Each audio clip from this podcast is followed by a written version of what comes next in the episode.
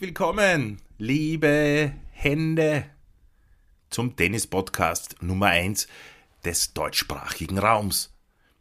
Mein Name ist Christian Weninger und ich möchte jetzt meinen genialen Partner, lustigen Freund und ebenfalls sehr, sehr, sehr, sehr talentierten Tennisspieler. Wenn er ein bisschen mehr trainieren wird, dann, dann wäre er mehr als ihm geworden. Aber ich möchte den Oliver Hauser begrüßen. Hallo Olli, schön, dass du da bist. Hallo Christian, hallo liebe Leute an den Empfangsgeräten.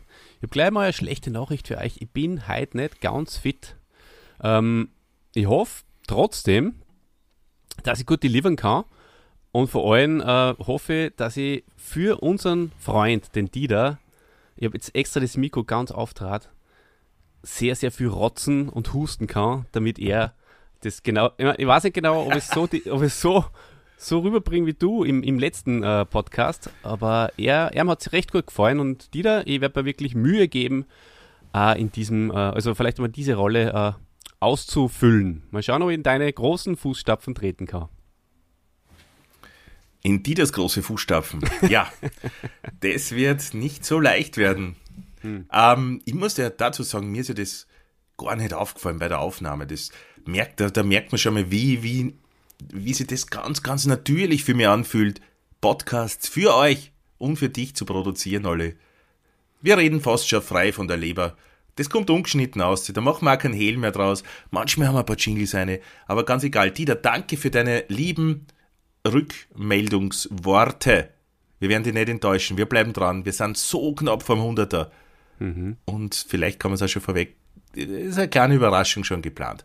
Aber, Olli. Ja, und Dennis ist ja selbstverständlich, Dieter, oder? Das ist ja Dennis ist was für ein Dieter. Das ist ja schon eine große Überraschung für ihn. Und äh, bei dir möchte ich meine einleitenden Worte nur mal äh, zurücknehmen. Aus dir ist selbstverständlich so auch was geworden, ohne Üben. Ja, ja vielen Dank. Das wollte ähm, ich nur sagen, bitte. Aber bleib ruhig ein bisschen streng mit mir äh, am Court, wie wir Tennisspieler sagen. da kann man schon noch was rausholen. Auf jeden, Auf jeden Fall. Fall. Olli, du, ich habe äh, in unserer Vorbereitung ganz vorne äh, ein wunderbares Bananenbild gepostet. Kannst du das bitte für unsere Zuhörerinnen und Zuhörer beschreiben und äh, ich würde es gerne auf einer Bananenskala von 1 bis 10 bewertet haben, bitte. Ja, sehr, sehr gern. Ähm, Gebt vielleicht einmal ein Rafael Nadal Banane, wenn ihr interaktiv mit uns mitmachen wollt. Äh, wir haben es eh letztens schon erwähnt. Tennis, ein Sport, Nirgends anders werden, werden mehr Bananen gegessen als da. Und das ist natürlich dann auch für uns doppelt, äh, doppelter Spaß und, und doppelte Freude, äh, über Tennis zu reden. Rafael Nadal ähm, auf einem Sandplatz. Er hat eine Bananenschale in der Hand, äh, in der rechten Hand und mit der linken Hand, beziehungsweise mit dem linken Zeigefinger, deutet er auf seinen Hals. Und ich gehe mal davon aus, dass er im Speziellen auf die Speiseröhre deutet und dass er damit uns sagen will, dass er diese Banane gerade gegessen hat. Sehr witziges. Ach so, ja. So habe ich es ähm, gar nicht gedeutet. Ich, aus seinem Blick lese ich da ah, leichte Schwierigkeiten. Irgendwas dürfte ah, doch da sein. Dass er im, im Halse stecken geblieben ist? Ja, es wirkt so, oder? Er wirkt mhm. nicht komplett zufrieden. Es ist eher so ein, so ein auffordernder Blick, vielleicht schon Richtung Betreuerbank, ich weiß nicht. Was sagst du? Hm, ja, ich weiß nicht. Sagt uns, äh, wie ihr das empfindet. Ich werde wahrscheinlich, äh, wenn ich äh, nicht vergesse, es wieder, wie ich es in letzter Zeit auch ganz gern mache, äh, es als äh, Thumbnail, also als äh, Coverbild für unseren Podcast verwenden. Dann könnt ihr uns das schön. selber eure Meinung dazu schreiben. Aber du hast recht, ja, vielleicht ist da irgendwas in seinem Hals stecken geblieben, was natürlich seine Leistung wahrscheinlich trotzdem nicht beeinflusst. Er ist eine Maschine, Rafael Nadal ganz ein großer im Tennissport. Für mich sogar, ich bin ja ein großer Freund des Sandplatzes und drum für mich einer, also ja, es ist der größte. Ich glaube, ich kann das so sagen.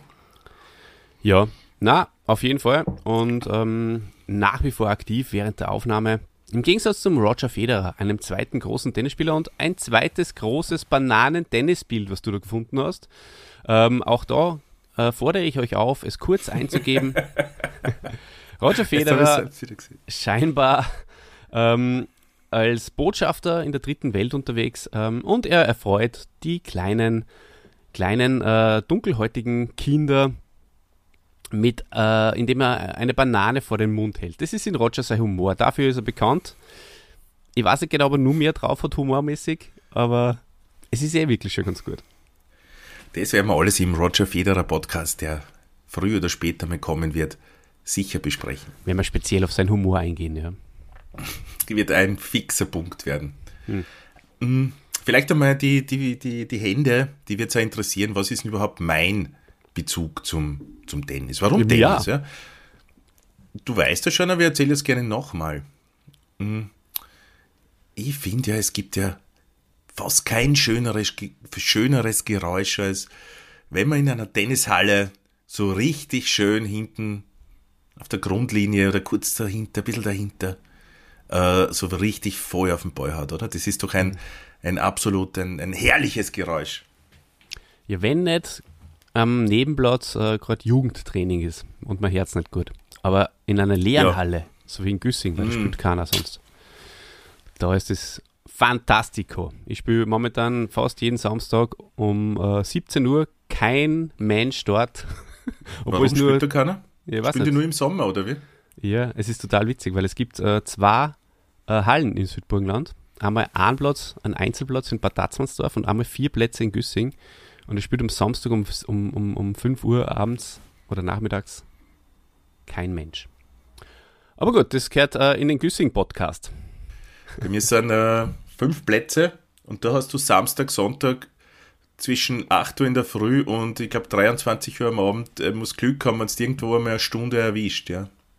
Unglaublich. Ja, du hm. bist, was ist dein, dein, äh, dein Wohnzimmer, dein Tennis-Wohnzimmer? Die Racket World für diesen Winter. Racket World, Racket World in Otterkring. In Vienna. Für unsere internationalen. Ja, wo, wo wir ja. ja bald einmal gemeinsam hingehen, nämlich nächstes Wochenende mhm. schon. Ja, freue mich schon sehr drauf. Freue ich mich auch. Ja, ähm, ja, ich habe äh, persönlich sehr, ja? sehr, äh, also relativ spät äh, angefangen zum Tennisspielen. Ich war zehn und habe erst mit so einem Schul äh, dann äh, begonnen, da langsam reinzuwachsen. Also haben wir in der Woche zwei Stunden mit vielen äh, Schulkollegen und das, das, hat, das hat einiges ausgelöst bei mir. Ja. Und ich war nie in einem Verein, aber habe immer wieder äh, so mich eingemietet, stundenweise. Und habe hab da äh, mit, mit Freunden dann äh, Tennis gespielt, genau. Unter anderem mit dir. Schon mhm. zweimal jetzt, kann man sagen, ja. Stundenweise eingemietet und mit den Bällen gespielt. Ja. Das großes Vergnügen für den Christian. Genau. Ja. Naja, das ein paar ist, äh, Schulenwochen waren natürlich auch, auch, du kennst ja auch diese Sportwochen, mhm. wo du dann eine Woche Tennis spielst, in, zum Beispiel auch bei dir, ganz in der Nähe, beim Matzee. Mhm. Sagt dir das was in Salzburg, da war ich mal? Selbstverständlich. Da habe ich einen, einen super Tennislehrer gehabt, der hat zu B gehabt und das war für uns extrem witzig, weil er mich gar nicht abgeschlossen hat. Also es war kein komplett abdeckendes es hat hinten immer noch ein bisschen ein Spiel, äh, ein Spür, also so, so quasi äh, äh, ein, Luft eine nackte Luft lassen zwischen ja, dem Kopfluft. normalen Kranzel, das noch gestanden ist, und, und seinem Haupthaar. Das war sehr witzig. Ja. Matze. Ja, da haben wir gut Tennis gespielt. Fünf Tage lang, weiß nicht wie viele Stunden am Tag, Vormittag immer, oder? Dann war doch Mittagessen, Mittagpause, Mittagspause und dann wieder weiter. Das habe ich ein paar Mal gemacht auf so Sportwochen. Hat mir sehr viel gebracht und glaube, das ist auch einer der, der Gründe, warum ich mittlerweile ein sehr, sehr guter Tennisspieler auch bin. Mhm. Ja, da hast du gleich äh, durch deine Begabung, die du nicht nur beim Tennis hast, sondern auch beim Podcasten, die Zuhörer mit ins Boot geholt. Da werden sich viele betroffen gefühlt haben, weil äh, die gute alte Sportwoche, da wird natürlich Tennis immer angeboten und da haben sicher die meisten auch, oder viele von, von euch auch Tennis ausgewählt, weil ja, das ist wahrscheinlich das wenigst. Ja, sonst hat es nur gegeben so. Segeln und Surfen, glaube ich, war sonst noch, ja. Genau. Okay, ja, mein, mein Bezug zu Tennis kennt ihr wahrscheinlich eh schon relativ äh, gut. Ähm, Bin ähm, auch, auch gar nicht so viel früher eingestiegen. Habe äh, immer gespielt mit meinem Nachbarn, äh, alle Plätze in Hof und Umgebung abgegrast, obwohl es gar keine Rasenplätze waren. und, ähm, und dann haben wir so die, die, die ärgsten Kämpfe äh, natürlich nur von der Grundlinie äh, ausgegeben. Grundlinienduelle auf höchstem Niveau, Topspin-Seiten extra eine da, weil das war in damals in den 90er Jahren. Von früh bis spät, äh, eine Zeit lang, also wirklich sehr, sehr lang. Und ich bin wirklich zum großen, großen Tennis-Fan geworden. Und ich habe immer in den äh, Poesiealben, äh, Freundschaftsalben ähm, von äh, den Freunden reingeschrieben, Tennisspieler möchte ich mal werden. Und es ist mir gelungen. Wenn auch nicht profihaft. Mhm. Genau. Ja. Na, ist ja ein, super Sport, für mich einer der allerlässigsten. Äh, nach Skispringen oder mit gemeinsam mit Skispringen äh, sicher das Schönste, was man aktiv ausüben kann, würde ich sagen. Schöner als Fußball. Ja, mit Abstand. Gut.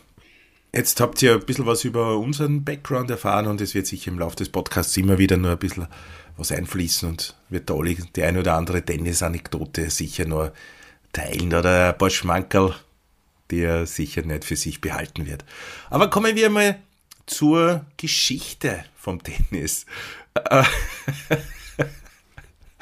es gibt einen du französischen. Fu ja, weil du, hast gerade so nachdenklich aus dem Fenster rausgeschaut. Ja, ich. ich das hat man, hat man taugt. Ich schwelge ähm, und höre einfach deiner Stimme zu und das geht mir gut. Ah, danke. Mhm. Danke fürs freue mich Zuhören. sehr, äh, dass du gerne, äh, dass du jetzt uns ein bisschen was über die Geschichte des Tennis erzählen wirst. Ähm, ich kann schon spoilern, auch ich habe das eine oder andere mir im Vorfeld schon angeeignet. An Wissen. An Wissen. Mhm. Dann könntest du das übernehmen, wenn du magst. Nein, ich habe mir schon überlegt, äh, ab, an, an, einem gewissen Punkt möchte ich ganz gern äh, einsteigen. Ich habe mir schon alles äh, im Vorfeld überlegt. Na gut, Olli, ich werde einfach mal beginnen, okay? Denn es ist ja Taktik und äh, Podcasten hat auch viel mit Taktik zu tun. Also Tennis gibt schon ziemlich lange. Es gibt einen französischen Vorläufer des heutigen Spiels und das heißt der Jeu de Paume. Und das wurde zunächst in, in Klosterhöfen gespielt. Gibt es ein schönes Lied, oder? De Pomme, Avignon, na na na na na na na na. Und, äh, und später in, in Ballspielhäusern. Stell mir so ähnlich vor wie die Record World. Das ist ein ja, Ballspielhaus. Ne? Auf jeden Fall. Das und es ist auf einem äh, rechteckigen Feld gespielt worden. Die Spieler machten ihre Angabe, indem sie den Ball über das Netz gegen eine Wand schlugen, ja, die entlang des Feldes verlaufen ist. Und der Ball ist dann zurückgeprallt. Die Zuschauer saßen auf der Wand gegenüberliegenden Seite, also hinter den Spielern. Äh, Linien haben das, das Feld in vier 15 Zoll, und da kommen wir vielleicht schon der Zählweise ein bisschen entgegen, 15, ja, 15 Zoll, knapp 40 Zentimeter breit ist es, ähm, parallel äh, verlaufenden Streifen an beiden Netzseiten hat es da gegeben. Okay. Und in Paris Aber hat schon. Jetzt warte mal kurz, ja. da möchte ich nämlich ja, jetzt zum Beispiel ähm, mit kurz einklinken. Ich habe mir, ich, ich, ich habe ein sehr nachdenkliches Gesicht gemacht. Äh, jetzt auch nochmal, dass du erzählt hast, weil das ist sehr schwer für mich zum Verstehen gewesen. Ähm, und du hast gesagt, sie sind hinter den Spielern gewesen, die Zuschauer, aber ich glaube sie waren ja. gesessen, sie waren eher seitlich. Sie waren gegenüber von der Wand und die Wand war ja quasi im 90-Grad-Winkel zum Netz. So ist es, glaube ich, gewesen. Und an was hat mich das erinnert?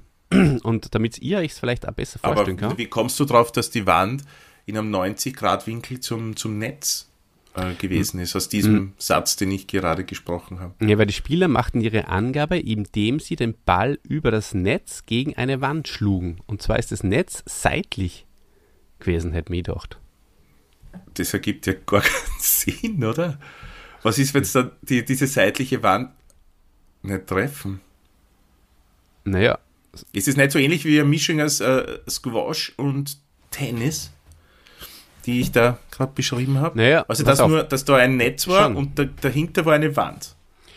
Ich kann, ich kann eh auflösen. So also, ähm, ja, ich, ich, ich, ich habe mich nicht auskennt und was habe ich gemacht? Äh, ich habe äh, bei Wikipedia, beziehungsweise hast du dieses Jeu de Pomme eh schon verlinkt, äh, liebenswerterweise extra. Und äh, da habe ich dann drauf geklickt. und das könnt ihr auch gern mitmachen und äh, da geht es dann um diesen Vorläufer, über dieses Jeu de Pomme und ähm, da steht dann zum Beispiel eine ausführliche Beschreibung seiner Entstehung findet ihr in Die Geschichte des Tennis. Was habe ich gemacht? ich habe in die Geschichte des Tennis draufgeklickt, aber auch wenn man schon auf den Jeu de Pomme Artikel draufdruckt und äh, vielleicht machst du mit, Christian, da siehst du nämlich schon die Zuschauer, sie sitzen tatsächlich seitlich und es ist eine, eine Wand auf der, in dem Fall sehe ich eine Wand auf der rechten Seite, in der Mitte ein Netz und äh, auch vorne eine Wand und auf der linken Seite sind Zuschauer. Das ist sehr ähm, äh, gut äh, illustriert hier. Und wenn ihr dann auf Geschichte des Tennis klickt, dann geht es weiter und das ist nämlich das Allercoolste jetzt. Und zwar geht es dort darum, ähm, dass das quasi auch äh, ein Vorgänger von einem Spiel namens Pelota war. Und die geneigten Bud Spencer und Terence Hill Freunde kennen das natürlich äh, aus dem Film 2 sind nicht zu bremsen, glaube ich, wo der Bud Spencer als, äh, äh, äh als ähm, Ramon Serrano äh, auftritt und äh, Pelota spielt mit, diesen, mit dieser verlängerten Kralle. Ich weiß nicht, ob du daran erinnern kannst, Christian. Ah, ist, es das, ist es der, was man am Anfang von Miami Vice auch sieht? De, oh, mit, ist, das dieses, dieses, ist das diese runde, dieser runde, genau, ja. halbrunde Fangarm? Das ist Pelota. Genau. Da, da ziehst du Geschwindigkeiten von über 130 km/h, glaube ich. Genau, das smasht volle Kanne gegen die Wand. Und so ungefähr, also so, so war das damals. Und nur halt ohne, nur mit der Hand, glaube ich, haben sie es gespielt, mit der Handfläche, damals äh, äh, im Mittelalter noch. Also sehr, sehr interessant, äh, diesen Weg, den ich da gegangen bin. Und was habe ich dann als nächstes noch gemacht? Ich habe Ramon Serrano äh, noch, auch noch angeklickt, beziehungsweise mir gesucht. Und der Ramon Serrano war der ähm, Bruder vom Franco, von dem äh, spanischen Diktator. Mhm. Was ich sehr witzig gefunden habe, äh, die Namensgleichheit. Und der ist erst äh, 2002 gestorben und äh, 1901 geboren. Also über 100 Jahre waren und war ähm, die, die rechte Hand, so wie ich deine, vom, vom, vom Diktator Franco. Sehr, sehr, sehr interessant. Also mein das war jetzt wirklich, Das war jetzt wirklich sehr interessant und das war der Punkt, wo du reingrätschen wolltest. Genau. Gell? Und das ist das super, super gelungen. Vielen Dank. Dank, Dankeschön. Na gut. Ähm, jetzt, nachdem du mich da aufgeplattelt hast, werde ich Nein, nicht aufgeplattelt. Das war Mehrwert. Ja.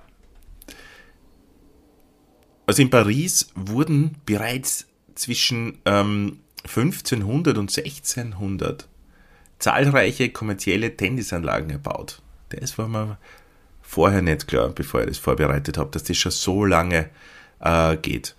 Und in denen die Besitzer die für das Spiel nötige Ausrüstung auch verliehen und verkauft haben. Ähm, und es wurde durch äh, verschiedenste Bevölkerungsschichten als äh, Freizeiteinrichtung genutzt. Und dann mhm. gibt es einen, einen, englischen Major, der, der heißt der Walter Clopton oder Walter Clopton Wingfield. Und der hat sie 1874 seine Art von Tennis, die er, und das spreche ich jetzt äh, wahrscheinlich nicht richtig aus, Sphairistike, das ist ein griechisches Wort für Ballspiele, äh, die, die er so genannt hat und die er das patentieren lassen. Und da sind das erste Mal erst äh, äh, richtige Regeln definiert worden. Und mhm. das, da es auf äh, Rasen gespielt wurde, wie er in England noch immer üblich ist, ähm, wurde es auch Lawn Tennis genannt. Vielleicht hast du für Rasentennis Major, ist. Major-Turniere, ja? weil das der Major ja. Walter. Mhm. Mhm. Das kann sein. Muss aber Und nicht. das äh, bis heute übliche Tennis entstand mit neuen Regeln im Zuge der ersten Meisterschaft in Wimbledon im Juli 1877. Ja. Sehr, sehr, sehr interessant. Äh, ich habe jetzt nur nachgeschaut wegen dem, äh, wegen dem äh, Diktatorbruder. Es ist leider nicht richtig, was ich gesagt habe, er ist der Schwager und nicht der Bruder. Und er ist 2003 gestorben und nicht 2002. Aber da möchte ich mich sofort Na, schau. besser. Dann war er 102 Jahre alt sozusagen, richtig, oder? Richtig, richtig gut gerechnet. Guter Wie ist denn das mit der Ausrüstung, äh, Christian? Hast du, äh, wann hast du deinen ersten Schläger gehabt? Dann auch wahrscheinlich mit 10 Jahren, schätze ich mal, oder hast du da ausgeliehen am Anfang? Es war kein, also ich, äh, der, der, er wurde mir geschenkt. Es war, ich habe keinen, keinen neuen bekommen. Ich habe einen ähm, ausrangierten Holzschläger von einer bekannten Familie dann gehabt. Ich weiß nicht, wie alt die Seiten waren. Ähm, weil meine Eltern einmal schauen wollten, ob ich da überhaupt äh, dranbleibe, ob sie das überhaupt auszahlt. Ähm, das war schon, da war ich mit meinem Holzschläger allerdings ich weiß nicht, ob ich der Einzige war, aber die, die meisten haben damals schon andere Schläger gehabt. Das ist schon arg eigentlich, oder? Das, äh, Ja. also mein erster Schläger war auch schon ein, ein Aluschläger. Ähm, so ein Kinderschläger. Äh, von Donai, kann ich mich noch gut erinnern. Äh, so gelb, rosa-roter, wunderschön für ein Kind anzusehen. Aber äh, ich habe so einen, einen äh, den Sohn von Bekannten von meinen Eltern, äh, den habe ich ein bisschen, den habe ich ab und zu mal auf die Finger geschaut, weil der war halt äh, schon erwachsen und der hat einen Holzschläger noch gehabt und der hat halt gut Tennis spielen können. Und das ist schon irgendwie für mich aus der heutigen Sicht unfassbar, dass wir nur aus einer Zeit kommen, wo teilweise die Leute nur mit dem Holzschläger auf dem, auf dem Platz gestanden sind. Das ist ja Ja. wirklich unfassbar. Naja, unfassbar, das verändert sich halt einfach die Ausrüstung, oder? War dann Also sehr sind dann stolz. Mhm. Ja, na, warum bist du stolz, Oliver? Ich, ich, war, ich war dann sehr stolz auf meinen äh, zweiten Schläger, weil der war dann aus Graphit. Und der war natürlich viel, viel leichter und da, da habe ich dann, dann schon natürlich ein bisschen angeben können damit. Liebe Grüße ja, ich habe dann Helge, auch so einen, der- so einen der Techno hat damals immer Pro mit, gehabt. Entschuldigung, jetzt haben wir gleichzeitig geredet. Bitte, Christian. Nein, ist, ich habe äh, auch gesagt, also mein, mein zweiter Schläger war dann auch, ich glaube, es war Graphit. Ja. Oder irgendein anderes Material. Ein, leichteres, ein modernerer Schläger auf jeden Fall. Techno. Stahl Pro. hast du aber nie gehabt, oder? Ich glaube nicht, nein. nein, nein, das, das, das war irgendein Kunststoff.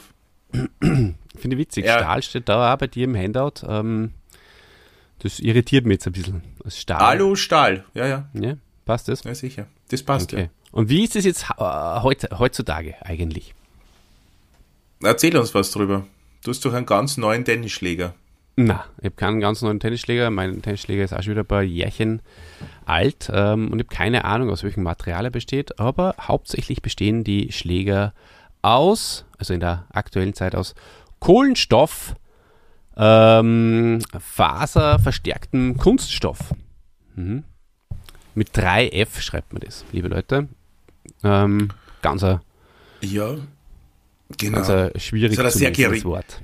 Und es hat ein sehr geringes Gewicht und eine sehr hohe Steifigkeit. Das ist dir wahrscheinlich besonders wichtiger. Du schaust ja auf die Steifigkeit, vorhin von, von Stehlampen. Genau. Mhm. Äh, Tennisseiten bestehen aus, aus Nylon und Polyester. Mittlerweile halten sie länger. Nicht so wie früher und wahrscheinlich auch bei meinem ersten Schläger aus Naturdarmseiten. Jetzt muss ich mal einen Schluck trinken. Bitte, gerne. Ich werde euch inzwischen einmal äh, erzählen, wie das mit den Bällen ausschaut. Äh, Tennisbälle natürlich ein. Nein, nein, nein, nein, nein, nein. Nerd? Wir haben da ein Foto von äh, Boris Becker. Das, bitte, kannst du das auch nochmal beschreiben? Richtig, das äh, jetzt. Also er sitzt auf einer, auf, auf, auf einer Bank, auf dem er sich halt hinsetzt, äh, zwischen den Ballwechseln, mit einer Milchschnitte-Werbung. Und er ist aber selbst kein Milchschnitte, sondern eine Banane. Und er genießt die Banane sehr. Also auch ein schönes Bananenfoto. Muss man, muss man wirklich sagen, Muss man schon sagen, gell? Da ist der alte, ist ja eigentlich schon der späte Boris Becker, gell? Der späte Profi. Ja, das stimmt. Ja. Da hat er wahrscheinlich schon mit äh, Kohlenstofffaser verstärkten Kunststoff gespielt. Oh ja. Der hat ja auch noch mit, mit Holzschlägern gespielt, oder? Natürlich, Also natürlich, ja. Sieg. Also die Bälle. Die Tennisbälle bestehen äh, ja in der Regel aus einer, Verzeihung, aus einem ähm, Gummiball oder so einer Gummiblase, die innen einen Überdruck hat. Und drüber ist äh, Filz gespannt. Und ja, wenn man zu oft äh, hin und her schießt mit dem äh, Ball, dann wird es irgendwann einmal schlapfen. und dann kommt in, entweder marschierst du dann äh, über, über den Zaun drüber ins, ins Feld oder in den Wald oder er landet irgendwann im Mistkübel oder man spielt einfach trotzdem weiter, weil man will sich keine neuen kaufen. So ja, das kenne ich auch, ja. Dass man drei äh, Bälle kauft für, für Jahre. Jahre natürlich, ja, aber es ist halt auch der Umweltgedanke, muss man an der Stelle schon auch sagen. Ja. Es ist ja nicht so, dass uh, Tennisbälle nicht eine große Umweltverschmutzung eigentlich auch wären, weil. Ja, voll. Ich habe das früher nie verstanden, dass nach sieben Games, wenn sie mal anzeigen, äh, neue Bälle, wo dann die, die Spieler Balls. immer New Balls, äh, die, einen, einen, Ball so in die Höhe heben, um, um das Gegenüber davon äh, zu informieren, dass jetzt neue Bälle verwendet werden, nach sieben Games. Hm. Das ist schon übertrieben, ha? Naja, heutzutage bei der Geschwindigkeit, äh, die, die die heutigen Spieler auf den Ball drauf gehen oder äh, dem, dem Ball, was die, dem Ball für einen Druck zufügen, ist eh ein Wunder, dass wir überhaupt äh, sieben Games halten. Muss ich ganz ehrlich sagen. Da hat es ja einiges getan. Muss wirklich unglaublich eigentlich. Weil die heutigen gehen ja eigentlich immer all in. Da wird ja nur noch. So wie entweder du. Es funktioniert oder es funktioniert nicht. Ja, ich wünsche da, dass ich ein bisschen mehr ähm, 80% spielen könnt. Nicht immer nur 100 Aber so bin ich. So bin ich auch im Podcast. Magst du über das Spielfeld darin oder ist es vielleicht ein bisschen zu trocken? Nein, ich glaube, also ich habe es drum, ich glaube, es ist ganz interessant, darum habe ich es ja in die, in die Vorbereitung mit reingeschrieben, alle. Mhm. Fassen wir zusammen, wie das ist mit dem Spielfeld. Ähm, grundsätzlich muss man mal zwischen äh, Einzelfeld und Doppelfeld unterscheiden. Es ist beides, ähm, allerdings es sind keine getrennten Plätze, sondern ist in einem, nur dass die inneren Linien die, die, die Markierungen für das Einzel sind und dann gibt es noch äh, weiter draußen Linien, zwei, die, die dann fürs Doppel gelten. Ähm, Im Einzel ähm, ist, äh, haben wir eine Spielfeldbreite von 8,23 Meter während wir im Doppel äh, 10,97 Meter dann haben. Okay? Mhm, ich verstehe. Ähm, dann muss man nur zwischen der äh, Seitenfeldlinie und der Grundlinie trennen und es gibt eine Mittelmarkierung.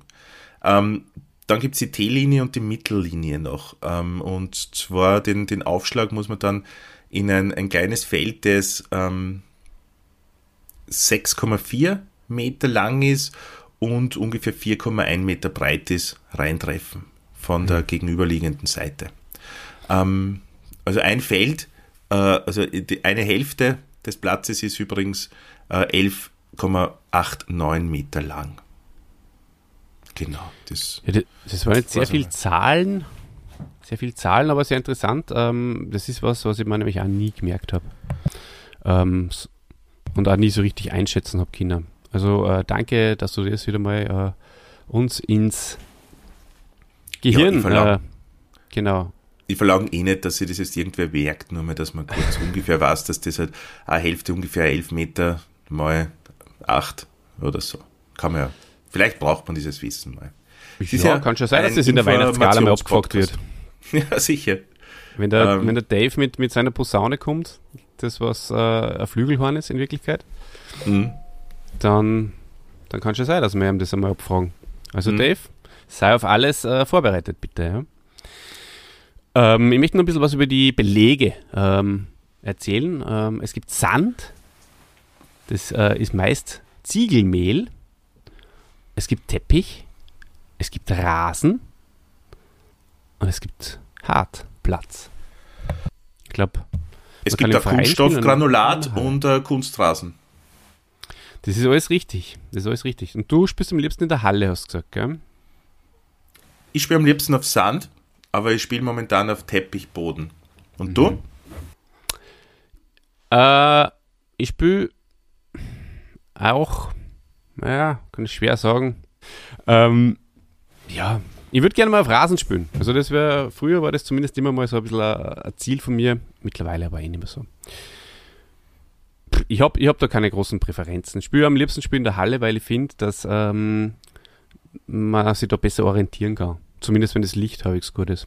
Ähm, besser als unter freiem Himmel. Außerdem hast du natürlich auch konstantere ähm, Bedingungen in der Halle. Ja, kein Wind und so, genau. Und die Sonne, genau. Du hast vorher schon ein bisschen über die Zählweise gesprochen und ähm, das ist ja Bitte ganz erzähl uns da was speziell. drüber. Speziell, weil ähm, da wieder nicht 1, 2, 3, 4 und so weiter gezählt, wie zum Beispiel beim Volleyball, sondern, oder auch beim Tischtennis, sondern überraschenderweise beginnt es mit 15. Äh, 15, 30, 45 und dann quasi 60, aber Game. Ja? Und ähm, das ist äh, durchaus eine, äh, etwas Spezielles. Und wie ist es dazu gekommen, Christian? Ich habe gehofft, dass du uns das beantworten kannst, Olli. Ja, das haben wir leider nicht mehr durchgelesen. Das musst du machen. Ja, da gibt es verschiedene Theorien, wie es dazu kommen konnte. Äh, Meist wird vermutet, dass die Zählweise auf Geldeinsätze und Spielwetten im 14. Jahrhundert in Frankreich zurückgeht. Ähm, da hat man zum Beispiel einen äh, Gros Denier gesetzt, der äh, wiederum einen Wert von 15 Denier hatte. Und in einem Satz, der damals äh, ganz oft aus vier Spielen bestand, wurden also 4 mal 15 Deniers gesetzt. Oder Gros Deniers. Also 15, 30, 45 und dann 60. Eine andere Erklärung äh, bezieht sich auf die Linien auf dem Spielfeld. Und jedes Mal, äh, wenn ein, ein Spieler bei dem Jeu de Pomme, das du ja wirklich ja in, in Perfektion erklärt hast vorher, einen Punkt machte, äh, bewegte er sich einen Streifen weiter und kam so allmählich in die Mitte des Feldes. Und das Spiel begann bei der 0-Zoll-Linie, hat einen Punkt gewonnen, rückte auf die 15-Zoll-Linie vor, 30 und so weiter. Unglaublich, das ist ja fast äh, wie beim Football dann. Hm? Ja. So eine Mischung aus Tennis und Football. Das find, ich finde das ein super geiles Spiel. Das würde ich extrem gern spielen. Das äh, de Pomme, Ja, ja, spielen wir mal de Pomme. His Pedal, wir machen eine Jeu de Pomme-Halle auf. ja. De Pomme äh, und vielleicht. Äh, Eigentlich ist Gepa- Pomme, nicht Pomme, weil Pomme sind ja die, die Äpfel, oder? Ja, das ist wahrscheinlich, wie ich das Lied vorher gesungen habe. Ja. Mm, Ja, und mit, ähm, mit ähm, äh, Dings zusammen. Was spielen wir immer in, in der Millennium City? Ähm, Shuffleboard. Shuffleboard, das wäre eine schöne Kombination. Zuerst die Pranke, was der mit der, mit der flachen Hand, Jeu de Pomme, äh, Jeu de Pomme, äh, dass die, dass die richtig weh tut und das Zittern, äh, das, das, das Zitterhändchen hast und nachher äh, Shuffleboard, was kann man auch kurz unseren Hörern mal erklären, ein sehr, sehr schönes Spiel, das äh, wir und der Wufi, unser Pilot, äh, letztens auch wieder miteinander gespielt haben und entdeckt haben, gibt es in der Millennium City in Wien, wo du auf einem Tisch sozusagen äh, Curling spielst, kann man eigentlich sagen. Also ist so Aber da ähnlich. das der einzige Platz in Wien ist, wo man sowas spielen kann und wahrscheinlich auch im Uh, Umfeld, möchte das ich das gar gar nicht zu groß jetzt da an die Glocke halten. Ich würde gern, wenn ich spielen möchte, hinkommen und ich möchte gern, dass es frei ist. Na, dann werden wir es wieder an die Glocke halten, nur hängen. Hm. Super. Aber das war sehr interessant. Das ähm, habe ich ja bereits gesagt, dass ich das jetzt noch nicht gelesen habe und Ja, dann Äh, erzähl ich noch ein bisschen gewusst. weiter. Jetzt, jetzt wirst du wahrscheinlich einwenden, ja, aber man zählt ja beim Tennis nicht 15, 30, 45, 60. Man zählt ja 15, 30, 40. Und Mhm, das ist so, das ist dass richtig, es äh, erst im, im 16. Jahrhundert anscheinend so war, dass man es aufgrund der, der kürzeren Aussprache durch 40 ersetzt hat. Siehst du, das ist mir vorher gar nicht aufgefallen. Da habe ich glaube ich Mhm. 45 gesagt. Gell? Äh, witzig ist auch noch, dass im Englischen der, der Spielstand 0 mit dem Wort Love bezeichnet wird. Also äh, äh, ein Spiel, bei dem der Gegner 0 Punkte erzielt, äh, erzielt, ist auch ein Love-Game. Und der Ausdruck Love für keine Punkte ist ab 1792 wieder eine Jahreszahl ähm, nachweisbar. Okay, Ja, schön. dann habe ich äh, wieder zwei Bananenfotos von dir. Für dich, meine ich. Mhm. Die magst du jetzt nicht näher kommentieren mehr, sehe ich. Ähm, äh, ab, sieb, äh, ab den 1670er Jahren äh, äh, war eine Redewendung äh, gebräuchlich, playing for love, für Liebe spielen, das heißt nicht für Geld spielen. Und laut Duden wurde ähm, aus der Redewendung to be love, umsonst sein, gekürzt. Interessant. Ja. Es gibt verschiedene Schlagarten, Olli, und da bist du, ich mein, ja, du, du spielst zwar meistens Top äh, Spin, aber äh, es steht jetzt da nichts im Skript, aber kannst du uns ein paar Schlagarten ähm, trotzdem verraten? Aus dem Ärmel geschüttelt. Ja. Du spielst Topspin. Was passiert da? Wie triffst du den, den Ball beim Topspin? Was machst du da genau? Ja, das ist äh, ein, ein, ein, ein Trall in die Frontalrichtung. Du gibst äh, sozusagen dem Ball einen äh, Vorwärtstrall mit. Ähm, somit äh, fliegt er in hohen Bogen weg und geht relativ schnell und abrupt dann zu Boden und springt da sehr, sehr hoch und ungut für den Gegner ab. Und ähm, oft glaubt der Gegner dann vielleicht, ah, der geht ins Out. Aber er bleibt dann im Feld und ähm, ist natürlich äh, äh, ganz eine praktische Art, äh, den Gegner zu verwirren. Und das Gegenteil davon ist Slice, wo man äh, den Ball unterschneidet und da muss man aufpassen, lieber Christian, das weißt du auch, da braucht man wirklich ein Händchen und ein Gespür dafür, dass man, wenn man den Ball unterschneidet, dass man dann nicht aus dem Feld hinaus spielt und hinaus äh, den Ball hinaus fliegen lässt. Weil, Also der ähm, Unterschnitt mit einem Winkel ähm, unter 90 Grad dann Genau, dafür- sozusagen. Dafür Ähm, ähm, springt er auch nicht mehr so hoch auf, wenn er denn ins Fall, ins, ins, ins Feld äh, äh, fällt. Mhm, so wird man Stoppball dann spielen zum Beispiel. Ja. Da kann man. Kann man. Ähm, dann gibt es ja noch an, an meiner Lieblingsschläger den Drive. Was ist denn beim Drive? Drive. Äh, du meinst den Schlag, den der Jim Courier, like äh, the Messenger, Yes. äh, sehr, sehr gern äh, benutzt hat. Drive ist einfach ähm, ohne Ich auch, Drall. muss ich sagen. Ja. Du spielst auch gern Drive. Ich spiele schon. Ich glaube, ich spiele kann, kann Orgen Topspin spielen. Also ich spiele nicht. Nein, nein, ich spiele eher, der, bin eher der Drive-Typ. Ja, ja. Ja, okay. Beim Drive musst du natürlich flink auf den Beinen sein. Wir wissen, Tennis ist die Hälfte äh, von des Erfolges äh, liegt in den Beinen, gute Beinarbeit. Beinarbeit. ja. Und da musst du natürlich ähm, immer gut zum Ball stehen, dementsprechend äh, schnell auf den Beinen sein und auch äh, das Spiel gut lesen können, antizipieren, damit du Drive überhaupt spielen kannst. Deswegen spiele ich zum Beispiel im Topspin, weil da kann ich immer ganz, kann ich immer ein bisschen hinterm Ball sein, hinterher reiten sozusagen, weil äh, dann kann, gelingt mir trotzdem nur ein halbwegs passabler Schlag. Aber Mhm. wenn du natürlich über dem Ball bist, dann kannst du Vollgas Drive eine Fotzen, Eine Drive. Eine Fotzen. Okay, dann erzähl uns mal was über den Lob, bitte. Lob ist, ähm, wenn man ein wunderbares Handout geschrieben, geschrieben hat ähm, und der Podcast-Partner sagt nachher zu einem, gut gemacht, kriegst ein, ein, ein Sternchen. Oder ja, das, das? das, das, das Lob, nein, ich habe den Lob gemeint. Ah, okay, mit harten P. Das ist, äh, wenn der Gegner am Netz steht, dann kannst du unter den Ball hinein kriechen mit dem Schläger und ihn hochlupfen und dann ähm, den Gegner überheben. Überheben. Mhm. Ist meistens sehr lustig und macht mir persönlich immer sehr viel Spaß. Dann sieht man den ist anderen mit Abstand der lustigste Schlag, ja? Ja. Dann kann man den anderen so, das sieht man dann nach hinten schwatteln. Mhm. Und ja, meistens Im kommt er dann eh Amateurbereich probiert trotzdem man dann, zurück. Ja. Genau, naja, im Amateurbereich probiert man dann gern äh, vielleicht durch die Füße zurückzuschießen, Mm. weil äh, im Fernsehen schaffen sie es ja jedes Mal. Ja. Im Amateurbereich nie. Schön. Ja. Äh, Ja. Dann, äh, Olli, was, passi Was was denn passieren? Äh, es gibt ja dann noch einen Schlag. Angenommen, du steh, ich stehe am Netz und du an der Grundlinie. Ja? Mhm. Und der Ball kommt zu dir. Was wirst denn du dann machen, wenn du mich nicht lobst? Und ich stehe so Oh. mittig vielleicht da. Was machst du denn dann? Ja, dann würde die zum Beispiel passieren. Ja, Ja, auch immer ein schönes Gefühl, finde ich, wenn man jemanden passiert.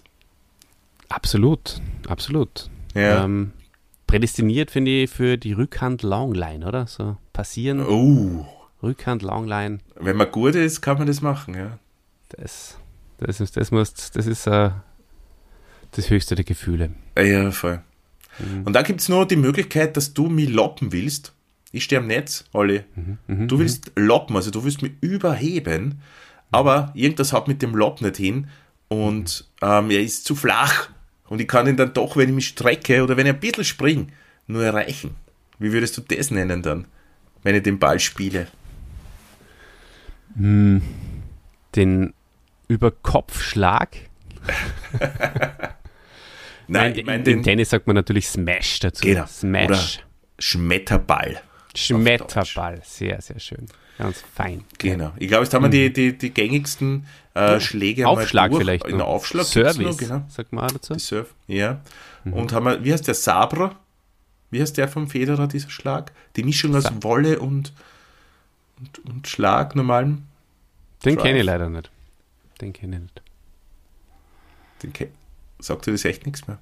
Na, ist, was? Okay, ist überraschend, weil da hat er nicht irgendein Australian, Australian Open mal gewonnen, schon relativ spät, weil er da einen neuen Schlag entwickelt hat und das hat die, die, die ganzen Gegner dann verunsichert, weil er äh, die Nein, okay. Na gut. Aha. Keine Ahnung, das äh, sagt mir mal. nichts leider. Aber ich kann es gerne mal nebenbei äh, in Google eingeben. Ich glaube Sabre, ja. Sabre. Federer Sabre Return, tatsächlich, ja. Mhm. Ja, du hast vollkommen recht. Für Sneak Attack äh, ist das ein Akronym. Verstehst? Mhm. Ah, Blödsinn. Sneak Attack by Roger. Sabre. Aha.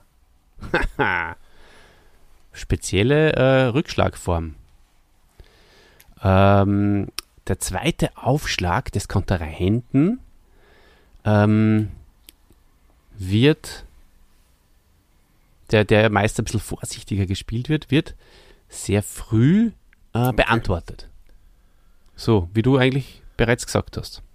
Genau. Möglichst früh retourniert äh, und dann hat der Gegner wenig Zeit, mhm. um äh, sich auf den nächsten Schlag vorzubereiten. Ja. Toll. So werde ich bei dir ja. eingehen in unsere Danke nächste Partie. Man, du spielst eh beide Mehr. Aufschläge auf Wert. risikolos muss man sagen. Insofern kann ich da zweimal voll neu hingehen. So, jetzt kommen wir ein bisschen zu den äh, Spielstrategien, die sich über die Jahrzehnte, Jahrhunderte, kann man fast sagen, äh, im Tennis immer wieder festgesetzt haben und dann wieder verschwunden sind. Ja, und das ist auch schon unser letzter Punkt, Christian. Da bin ich jetzt nochmal sehr, sehr, sehr gespannt. Es gibt, ähm, oder hat, jetzt spielt es fast niemand mehr, früher Surf-Volley gegeben. Ähm, Surf Volley, es hat äh, ein paar Spezialisten gegeben, die das einfach sehr gut gemacht haben. Da ist äh, der, der Aufschläger hat ähm, nach dem Aufschlag versucht, so weit wie möglich zum Netz vorzudringen, um dann den Ballwechsel gleich einmal im Anschluss mit, mit einem Volley abzuschließen. Jetzt ist wichtig, liebe Leute, dass ihr vorher aufpasst habt, weil jetzt müsst ihr natürlich wissen, was ist überhaupt der Volley, gell? für diejenigen, die sie beim Tennis nicht so gut Das haben wir, glaube ich, gar nicht besprochen, alle. Wir haben gar nicht besprochen, was ein Volley ist. Dann äh, werden wir das sofort nachholen. Ich glaube, du hast das mal erwähnt, zumindest, ja. äh, im, im, im Zusammenhang mit einem, mit einem Netz. Ähm, aber vielleicht äh, ist, äh, ist, ist uns das durch die, vielleicht haben wir den, habe ich die da passiert. Hm. Und somit, ja. Ja, Wolle ist, äh, wenn man nicht passiert wird, sondern wenn man den äh, Ball am Netz ähm, abprallen lassen kann. Ohne dass er vorher im eigenen Feld am Boden aufkommen ist. Ja. Korrekt. Hm. Ähm, genau, also, also voll drauf an einem Aufschlag und dann vor zum Netz. Und dann genau. volieren. Schaut euch ein paar Sampras, Becker oder Ivanisevic Videos an. Dann genau, die haben das äh, gespielt. Kennt sich aus. Ähm, Was hast es du gibt nur eine zweite Variante, es kann nämlich der Aufschlag mit weniger Tempo gespielt werden, aber dafür mit äh, mehr Schnitt. Und ähm, da in, in, in, also macht halt dieser, der, der, Winkel, der stärkere, der dadurch entfaltet wird, äh, dem, dem Rückschläger größere Probleme, den Ball zu routinieren, retournieren. retournieren. Und äh, genau, wird häufig äh, mit dem Aufschlag, Aufschlag aus der Platzmitte gedrängt und dann vor zum Netz und Abschluss und fertig. Ja? Aufschlag. Äh, so haben zum Beispiel, so haben äh, äh, Edberg oder McEnroe dann gespielt mit angeschnittenen Aufschlägen. Nicht voll drauf wie der Bäcker, eher angeschnitten. Genau, dann mhm. gibt es das, äh, äh, womit wir, also damit meine ich den, den Oliver und ich, äh, groß worden sind. Ähm, mhm. Das war das, das klassische Grundlinienspiel mit Stops Topspin oder Slice von hinten von der Grundlinie einfach so lang draufhauen, bis der Gegner einen Fehler macht oder bis es einem gelingt, den Winner zu machen. Bis er zermürbt ist, kann man sagen. Bis er zermürbt ist. Ähm, Im Amateurbereich ist es eh meistens nicht sehr lange. Vor allem bei 35 Grad im Ge Mai, wo man so nicht gewohnt ist. Genau. Oder im Juni. Jetzt hast du noch was aufgeschrieben, das heißt Chip and Charge. Ja, das hat mir persönlich gar nichts mehr gesagt. Mhm. Mir auch nicht. Also, ähm, da antwortet der Rückschläger auf den Aufschlag direkt mit einem Angriffsball. Das heißt, er. Das ist eigentlich eh so wie der Federer, ne? Er, er blockt den, den, den Ball nicht nur, sondern ist ein direkter Angriffsball, der erst dem Rückschläger erlaubt, danach äh, sofort mhm. ans Netz zu gehen. Ist, ist, ist eine Variante der, der, der, der, der Federer der, mit seiner, mit seiner Swarp, oder wie war das? Wie hat das Kassen? Sabre. Sabre. Sabre. äh, ist eine äh, eher Variante ja. von dem. Ist er, mhm. genau. Und jetzt kommt etwas, was, was dir da, sehr am Herzen liegt, das weiß ich ganz genau, weil von dem hast du schon sehr, sehr oft geredet. Ich möchte. Ich ja, weiß ja, alle, also, ja Tag und Nacht ist jetzt vielleicht übertrieben, aber es ist, glaube ich, dein, dein Lieblingsschlag und das ist der sogenannte Inside-Out-Schlag. Christian, wie funktioniert denn der? Du als äh, Meister des Inside-Out-Schlags. Ähm, ist ja zum Zuschauen schön und zum, zum Spielen auch. Ähm, da ist es so, dass man äh, zum Beispiel die, die schwächere Hand umläuft, das ist meistens dann die Rückhand, also du umläufst die Rückhand und spielst einen Ball, der eigentlich mit der Rückhand zu spielen wäre, aber mit der Vorhand. Und äh, dass dann ganz viel Druck aufbauen kannst, spürst du das meistens diagonal. Und da ist mir immer gesagt worden, das habe ich im Wikipedia-Artikel allerdings überhaupt nicht äh, gefunden, dass sie dieser Schlag aber, dass das Conter-Cross ist. Erst wollte ich da, ja, stimmt das mhm. überhaupt, Olli? Mhm. Oder hat man da. Das hast du auch schon ein paar Mal ja, gesagt. Blödsinn ja. erzählt. Ja. Ich glaube schon, ja. Oder vielleicht habe ich es einfach nur in mein ja. Repertoire aufgenommen, in mein Vokabular, weil, das, weil du es so oft äh, erwähnt hast. Kann auch sein. Super, absolut. Ja. Wie, wie tagt dir der Inside Out oder der Counter Cross? Extrem gut. Wenn ich, wenn ich nur an, den, an diesen Schlag denke, möchte ich sofort ein Tennisspiel jetzt anschauen. Also darf man mhm. wirklich taugen. Jetzt schaut, dass die Saison gerade off ist, während wir unseren Tennis. Nein, ich weiß, ich bin immer so drin beim Zuschauen, dass ich da, so wie, so wie in den 90ern beim Muster, wirklich so mitfiebere und ganz viele Tennisspiele sehe. Ähm, ja, aber gut. Ähm, vielleicht komme ich wieder rein. Ich habe jetzt Sky mit Sport, also kann ich viel Tennis schauen. Australian Open bin ich ja wieder fix am Start. Mm, genau. Ja, äh, Olli, erzähl uns ein bisschen was über ein Turnier. Hm. Ja. Das wird fein. Apropos Turnier, aus der, genau, apropos Australian Open, äh, ist äh, das erste Grand Slam Turnier, das erste von vier Grand Slam Turnieren, ihr wisst es, alle unsere Hörer sind äh, natürlich im Bilde. Äh, es folgt dann äh, Paris auf Sand, Australian Open äh, auf Hardcourt, Paris auf Sand. Dann die Partie in Wimbledon, in London und London und dann noch in New York. Genau. Das sind die vier äh, wichtigsten, größten äh, Turniere, die am meisten, äh, wo es am meisten Geld zu verdienen gibt. Die größte Ausschüttung äh, von Gewinnen äh, und natürlich auch das meiste Prestige und die meisten Punkte für die ATP-Rangliste. Bei den Damen ist es die WTA-Rangliste. Und ähm, je mehr Punkte man auf dieser Tennis-Weltrangliste gesammelt hat, desto weiter vorn findet man sich dann wieder in der, im Ranking. So schaut es nämlich wirklich aus, ja. So schaut's aus. Und jeder möchte gern irgendwann einmal in die Top 10 kommen. Das ist ein geflügeltes ja. Wort. Obwohl ja der Öfte ja, schon ganz gut spielt. Man kann auch sagen, dass wahrscheinlich sogar der Hundertste schon ziemlich passabler Tennisspieler ist. Ganz genau. Ja, so ist es. Aber es bringt auch einen gewissen Vorteil, weil äh, das Ganze wird ja im K.O.-System ausgetragen, so ein Turnier. Und äh, je weiter du vorne bist im, äh, in der Weltrangliste, desto weiter äh, wirst du auch im Turnierplan gesetzt und desto leichtere Gegner hast du am Anfang. Hey, da. Ah, da fliegen die Mikros schon durch die Gegend. Ja, Olli. Ähm, mit, das, das mit der war, Rückhand habe ich es weggeschossen. Das war ja fast schon ein, ein, guter Abschluss für diesen schönen Podcast, den wir aufgenommen haben. Äh, leichtere Gegner wegschießen. Wer tut das nicht gern? Ähm, mir persönlich taugt es aber auf Augenhöhe zu spielen. Und ich habe einmal gehört, dass, dass äh, Tenniskreisen, äh, hat irgendein Profi mir erzählt, ich, ich, weiß jetzt nicht mehr genau, wer das war, ob es nicht der Djokovic war oder Team, mhm. ähm, dass sie ja, egal ob du jetzt auf Nummer 3 bist oder auf Nummer 10 oder auf Nummer 52, dass bei so Turnieren äh, du die immer mit, mit Leuten auf Augenhöhe matcht. Ja, das glaube ich auch, dass äh, da geht es sehr oft äh, um, um den Kopf, oder? Das sagt man ja beim Tennis. Ähm, entscheiden ja. die, die, die, die Spiele oft im Kopf, äh, um Selbstvertrauen. Das ist natürlich im Spitzensport generell so.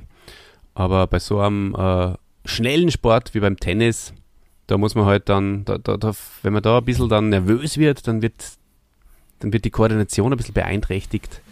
Und das Händchen ist dann nicht mehr so gut. Und äh, das haben natürlich die routinierten Spieler, die sich schon viele Folge äh, angesammelt haben, äh, die sind dann natürlich nicht mehr so ja, nervös genau. bei, bei solchen entscheidenden Big Points, wie man so schön Ja, wobei sagt. der Becker, als er den, den Djokovic gecoacht hat, äh, da im Nachhinein einmal in einem mhm. Interview gesagt haben soll, nein, ich hab's sogar, nein, er hat's nicht, ich, ich hab's gesehen, dieses Interview, und da hat er mhm. gemeint, dass das äh, der Djokovic, und da war der Djokovic schon Nummer eins und hat was ich, wie viele Grand Slams schon äh, gewonnen gehabt, dass selbst der nur vor Matches manchmal die Nerven weg hat, hat er gesagt, er kann nicht mehr spielen.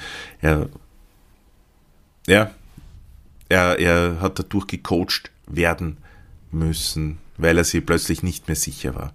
Ähm, mhm. Verifizieren können wir das nicht. Was wir verifizieren können allerdings ist, dass es noch äh, andere Turniere gibt, neben den äh, Grand Slam Turnieren, nämlich nur Tausender wo es für den Sieg 1000 Punkte gibt, 500er und 250er. Dann gibt es noch Challenge und Future Turniere für die Einsteiger, beziehungsweise für die, die sich von einer großen Verletzung erholen und wieder Fuß fassen wollen im Profitennis. So Letztes Ah, letzte Banane oh, beide wollten wir jetzt was Letztes für diese Sendung. Hätte ich nur für die mhm. ein letztes. Und ich hätte dann nur eine letzte Frage für ja, dich. Ja, dann bitte, hau du mir zuerst die Frage raus. Ja, okay. Hast du früher auch einmal mit einem rosaroten Ball gespielt?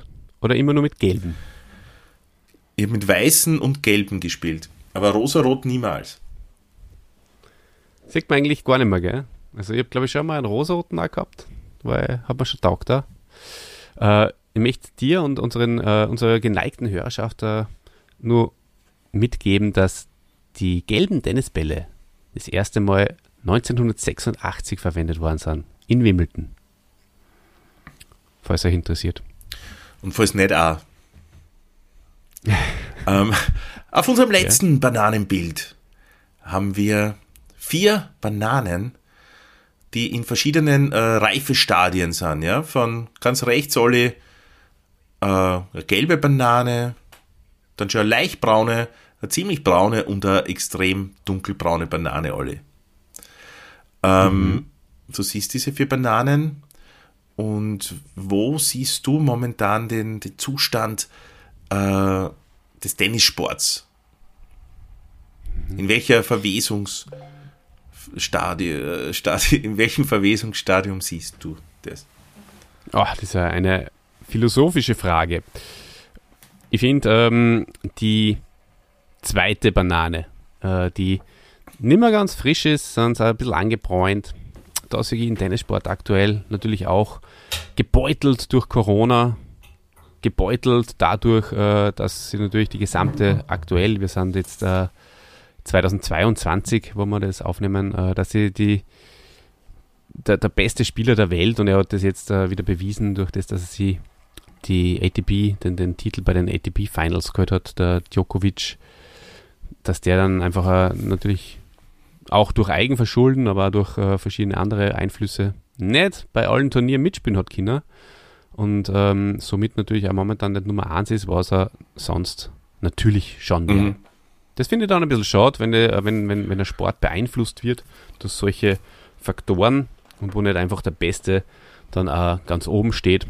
Aber so, deswegen, sonst wäre es vielleicht eine gelbe Banane, ganz eine schöne frische. Aber manche mögen ja die braunen Bananen lieber. Also von daher. Mhm. Meine Einschätzung. Du, was sagst du? Ja, ich bin mir nicht sicher, also wenn es nur von meinem eigenen Interesse äh, jetzt einmal da Bilanz ziehe, dann spiele ich zwar gern und ich mag den Sport, aber ähm, das Zuschauen und die, und die Profis interessieren mich nicht mehr so viel, wie, wie das früher schon einmal war. Wie so lange Hosen tragen haben. Haben sie nicht jetzt wieder lange? Lange Hosen? Ja, sicher. Na, aber ich kann euch sagen, ähm, der Henry Bunny Austin war 1932 der erste Spieler, der in Wimbledon kurze Hose, Hosen trug. Ah, der Wimbledon, da ist mir auch noch was eingefallen. Sensation! Sensationelle Nachricht. Und In da habe ich mir gedacht, ja, wie blöd ist denn das? Was für einen Stellenwert äh, gibt man denn Wimbledon da schon wieder? War eine Meldung wert, Mhm. eine Nachricht wert, dass jetzt dunkle Unterwäsche bei Frauen erlaubt ist in Wimbledon. Sensationell, oder? Na schau. Ja. Ja, das ist natürlich so eine Ja, Geschichte. Ja. vollkommen. Sie haben ja auch ähm, immer aber früher auch äh, bodenlange Kleider tragen müssen. Ähm, die, die ersten Frauen in Wimbledon. Aber irgendwann werden es schon in der modernen Welt angekommen sein. Und ähm, wir ähm, sind jetzt am Ende des äh, Podcasts angekommen und verbleiben mit drei, möchte fast sagen, magischen Worten. Und die lauten: Spült's mehr Tennis. Bis gleich.